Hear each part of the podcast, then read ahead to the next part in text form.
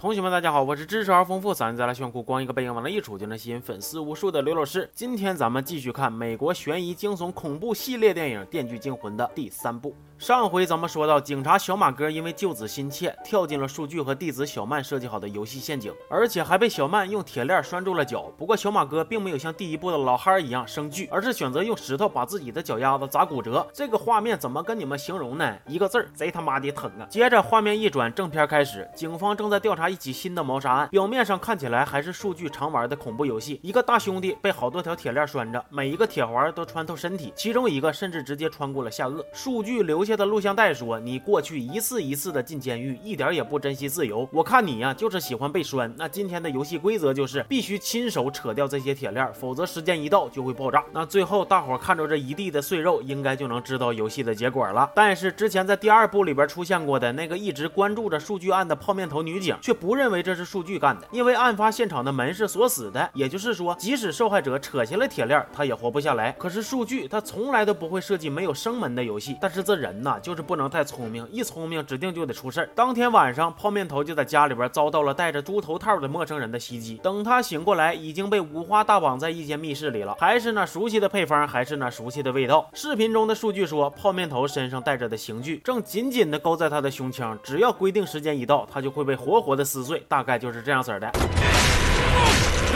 如果泡面头想活命，就要把手伸进面前装满强酸溶液的容器里，捞出钥匙。要说泡面头啊，那还是专业呀。他很快就下定了决心捞，结果钥匙捞出来了，锁打开了，仪器却卸不下来。在生命的最后一刻，他似乎看见了什么人，说了句“你”，然后就 game over 了。接着镜头一转，第三部的女主角小莲登场了。小莲貌似跟眼前这个肌肉男出现了啥感情危机。肌肉男说：“咱俩能不能好好唠唠？”小莲问：“唠啥呀？”肌肉男说：“关于离婚的事。”小莲听完也没啥大反应，扭头加班去了。原来呀，小莲是一位非常优秀的医生，但是似乎在心理上出现了啥问题，每天都靠着嗑药排解情绪。这一天，小莲在工作完之后，也遭到了猪脸人的绑架。接着，我们的老熟人小曼也闪亮登场了。小曼把小莲绑到了数据的面前，此时的数据已经病入膏肓，奄奄一息了。数据说：“我要跟你玩个游戏，你脖子上戴着这个东西会爆炸，而且连着我的心率监控器，IgG、UgG，所以你必须保证我得活着，不 GG。至于活到啥时候呢？隔壁还有一局游戏马上就要开始了，只要你让我活到另一个玩家通关，我就放了你啊！对了，你也不用试图逃跑，因为如果这个仪器离开固定的区域，也会爆炸。但是数据的病实在是太严重了，小莲表示，你们今天就是逼死我，我也没招啊！这种情况必须得上医院呢。完了，他妈正记个呢，数据突然就开始抽抽，连抽带吐啊，眼瞅着就要没了。虽然最后是虚惊一场吧，但是还是给小莲、小曼都吓完了，尤其是小曼吓得嗷嗷哭啊。小莲赶紧往上递话，说你瞅瞅我说啥来的？这现在这个情况就必须得手术。强硬的小曼也终于松了口，说手术可以，但是是必须得在这儿。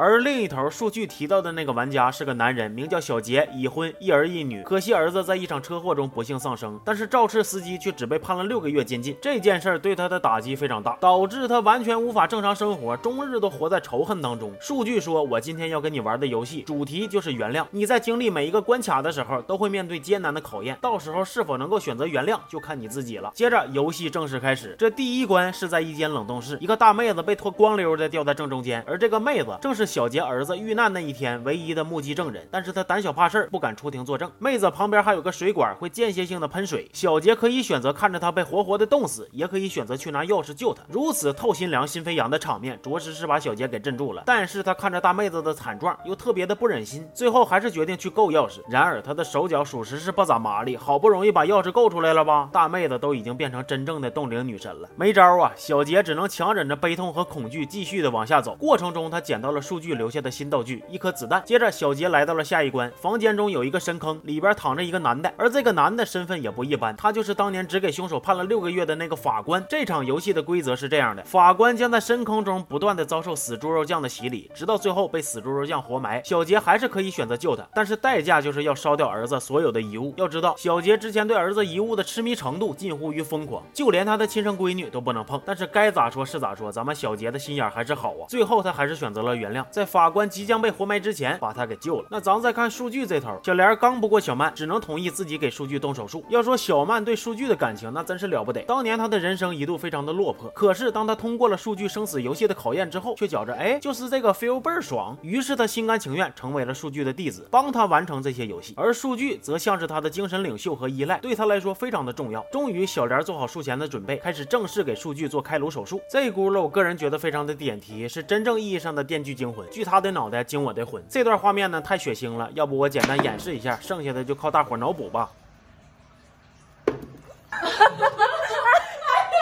完了，在手术的过程中，数据险些撑不住，恍惚之间，他想起了自己以前深爱的大妹子，于是说了句。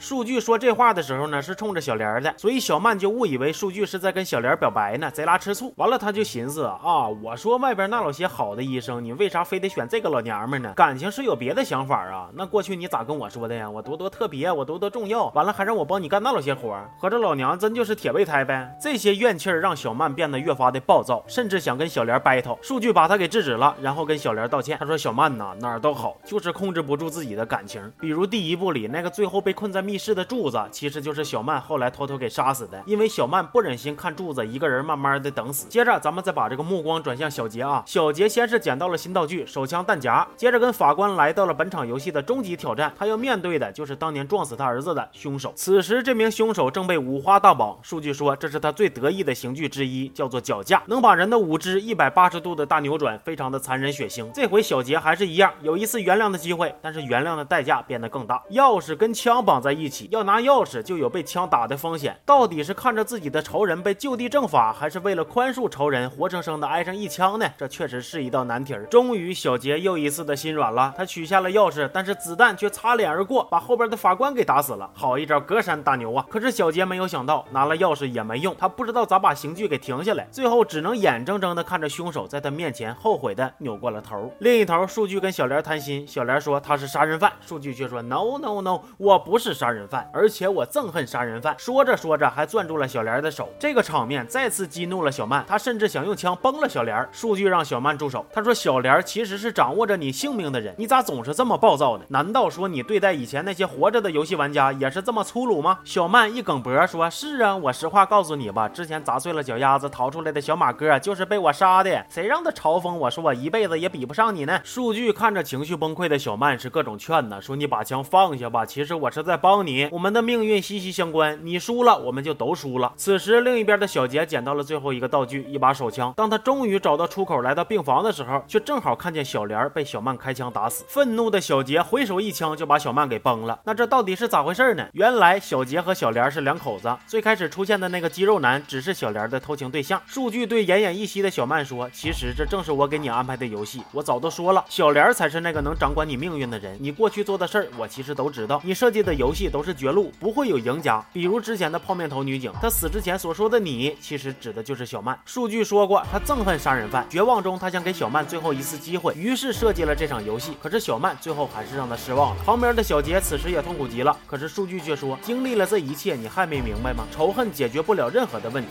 你的女儿很需要你，你如果现在试图带走你媳妇儿，她就会死。但是我可以四分钟之内叫来一辆救护车，代价就是你要通过最后一个考验。你瞅瞅旁边这一堆。可以解气的道具，每一样都能轻松的要了我的命。那么现在你要选择原谅我吗？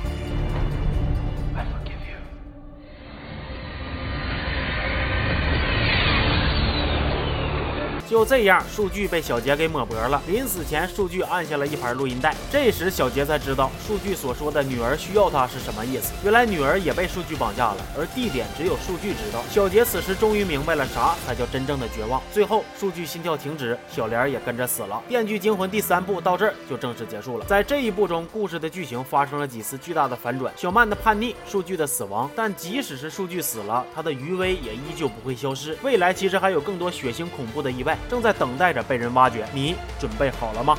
我是刘老师，《电锯惊魂四》，我们不见不散。好。